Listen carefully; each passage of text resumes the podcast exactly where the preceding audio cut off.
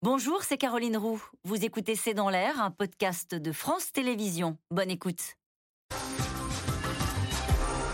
Et à ce couple franco-allemand, sait-on précisément, Hélène Millard de la Croix, quels sujets ont été abordés par euh, Macron et Scholz lors de leur entretien, sachant qu'il n'y a pas eu de conférence de presse euh, après cet entretien? Alors, je vous avoue que je n'y étais pas, donc je ne le sais pas, mais euh, l'expérience et la connaissance de l'histoire que j'ai me fait dire qu'ils n'ont pas parlé euh, euh, de petits fours ou d'adresses pour avoir un beau costume. Bon. Il est évident qu'il y a eu un travail qui a été fait en amont par leurs équipes, par les ministères correspondants, et que même s'ils se sont rencontrés assez peu de temps, ils avaient au plat du jour vraiment les sujets dont nous avons parlé. alors nous ne savons pas exactement ce qu'ils se sont dit. J'espère qu'ils se sont dit comme je l'ai rappelé, euh, chacun leur tour euh, franchement les choses. Franchement les choses, c'est-à-dire comment ils voient les choses, puisque c'est toujours cela, la, relation franco-allemande, c'est expliquer à l'autre et faire comprendre à l'autre quelles sont les propres contraintes et quelles sont les, raisons des choix et des options possibles ou pas, pour après euh, ben, échanger. Et, même si on se dit des choses pas très agréables, je ne pense pas qu'ils se soient euh, échevelés, mais il est très certain qu'ils ont parlé exactement de toutes les questions que nous avons évoquées là. Euh, après la soumission énergétique à la Russie, la soumission économique à la Chine avec le port de Hambourg, nous dit André, où va l'Allemagne? Alors ça, il faut rappeler que euh, une entreprise chinoise investit dans une partie d'un terminal d'Hambourg. Euh, comment on analyse ça? Est-ce que c'est embêtant de voir. C'est le troisième port européen, Hambourg, Sylvie Matelli. Alors c'est très questionnant, effectivement, surtout que l'Allemagne avait eu quelques expériences douloureuses, en fait, avec des investissements euh, chinois en Allemagne, avait durci sa politique de contrôle des investissements étrangers pour éviter que ça ne se reproduise. À l'époque, c'était euh, c'était en 2016, me semble-t-il, euh, c'était une entreprise chinoise qui avait essayé de racheter KUKA, qui est une entreprise robotique allemande, et ça avait été bloqué par alors ça avait fait scandale en Allemagne, ça avait été bloqué.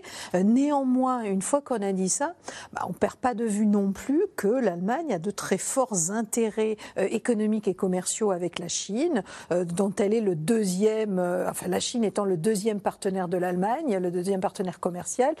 donc il est évident que bah, l'Allemagne gère aussi des intérêts nationaux bien compris. Jean-Dominique Giuliani, question à, à l'auteur de Européens sans complexe. On a pu lire dans la presse ces derniers jours que la présidente allemande de la Commission européenne était un relais, avant tout un relais euh, du regard allemand, de l'analyse allemande. Est-ce que euh, c'est abusif comme analyse ou est-ce que Ursula von der Leyen joue avant tout la carte allemande? C'est un peu excessif, mais elle est de culture allemande. Elle a été ministre en Allemagne et elle réagit en allemande aussi. Alors elle essaie de faire la part des choses. Mais on voit bien que sur l'énergie, sur les règles de compétition, de concurrence, etc., elle est souvent plus proche euh, de euh, la position allemande que de la position française. Il n'en demeure pas moins qu'il y a aussi d'autres commissaires, que les, que les décisions à la Commission européenne sont prises de manière collégiale, qu'on a un commissaire français qui est tout sauf un manchot, qui s'appelle euh, Thierry, Breton, qui a pris beaucoup de poids, et que, au final, elle elle ne mérite pas les critiques qu'on entend en France. Euh, n'oublions pas que son nom est apparu que poussé par Emmanuel Macron pour prendre la présidence de la Commission, et donc elle a donné à sa fonction euh, un rôle important. On n'est pas toujours d'accord, mais elle remplit bien sa fonction. Est-ce que c'est l'Allemagne, est-ce que l'Allemagne s'éloigne de la France ou de l'Union européenne? Hélène Miard de la Croix, qu'est-ce qu'on peut répondre à cette question de téléspectateurs? Alors, je vais revenir à la géographie. L'Allemagne ne s'éloigne pas, elle considère, je pense, comme acquis le fait que nous sommes proches et que, d'une certaine façon, notre vieille alliance, y compris la vieille Union européenne, est suffisamment solide pour euh, comprendre, et c'est peut-être là qu'ils font une erreur d'appréciation, mais pour comprendre que euh, les nouvelles données euh, géopolitiques, géostratégiques la contraignent à faire des choix de défense, nous en avons parlé, euh, d'énergie, là, on peut ne pas être tout à fait d'accord, mais je, pense que ce n'est pas un, éloignement. Je pense que l'Allemagne est en train, en ce moment, d'essayer de colmater les brèches et en considérant que l'Union européenne est derrière elle. Je pense que Olaf Scholz n'était pas malhonnête qu'il est venu euh, la semaine dernière au Conseil européen et, que quand il a été euh, un peu critiqué, en particulier par le président français qui a dit l'Allemagne s'isole, il a dit mais je ne comprends pas le problème. Je pense que ce n'était pas hypocrite. Il ne voit pas le problème. C'est peut-être ça le problème. Euh, question similaire, mais je vais la soumettre à Sylvie Matelli. L'Allemagne, de par sa position géographique, a-t-elle plus de liens avec les pays de l'Est que la France? Oui, évidemment. Oui, évidemment, et de tout temps.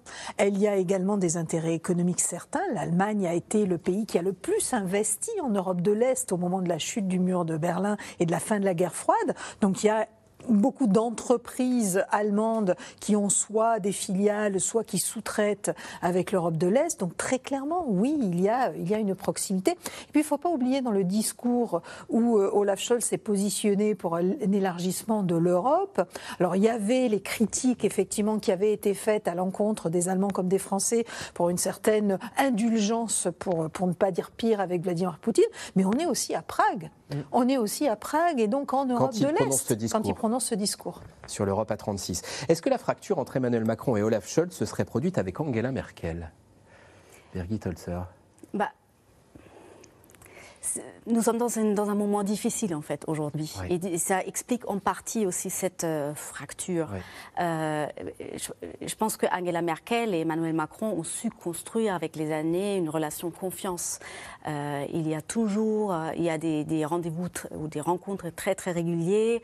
De, avant chaque sommet international important, il y a des rendez-vous, ce qui reste une, une bonne coutume. C'est pas du tout remis en, en, en cause. du coup, je pense qu'ils se sont connus beaucoup plus, mais il n'empêche, sur des points très très concrets, ça n'a jamais été facile. Euh, notamment au, début de, la crise de la pandémie du Covid, euh, on se souvient, c'est l'Allemagne qui, de manière assez unilatérale, a décidé de euh, rétablir des contrôles aux frontières, et ça a été mal vécu côté français. Du coup, là aussi, on a été un, un point difficile. Donc, je pense que euh, ce qui se produit aujourd'hui, ça s'explique par le contexte. Après, il y a quand même la personnalité de Olaf Scholz qui est très critiquée aussi en Allemagne, parce que c'est quelqu'un qui se ferme un peu, apparemment, qui est un peu dans une tour d'ivoire, d'une certaine manière. Et, euh, et, ça n'aide pas, qui n'a pas forcément une vision euh, très européenne. Sur, sur cette question, est-ce que ça serait mieux passé avec Merkel? Alors, alors c'est une question qui se Dont on se dit qu'elle est partie au bon moment, trois mois avant la guerre. On peut la comprendre de deux façons. Si on dit, euh, si elle n'était pas partie, euh, si elle avait été là, je pense que euh, les, contacts auraient mieux fonctionné puisqu'ils avaient cette habitude. Pour autant, elle aurait été confrontée exactement aux mêmes défis énergétiques et de sécurité. Mm. En revanche, si on prend la comparaison autrement en disant comment ça se serait passé au moment où Mme Merkel est arrivée au pouvoir, parce que c'est ça, il ne faut pas oublier, la, la coalition de Scholz, elle vient de prendre les affaires.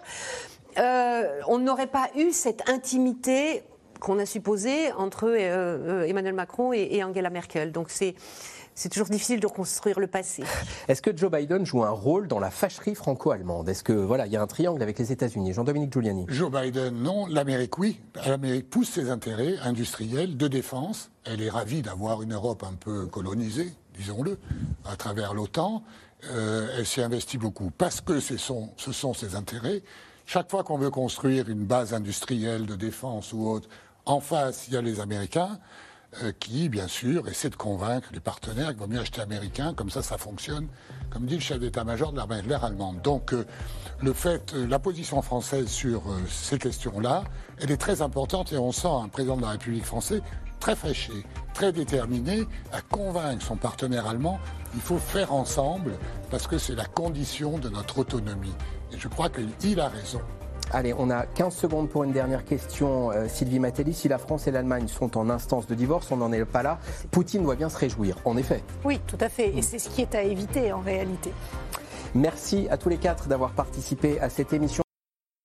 C'était C'est dans l'air, un podcast de France Télévisions. Alors s'il vous a plu, n'hésitez pas à vous abonner. Vous pouvez également retrouver les replays de C'est dans l'air en vidéo sur France.tv.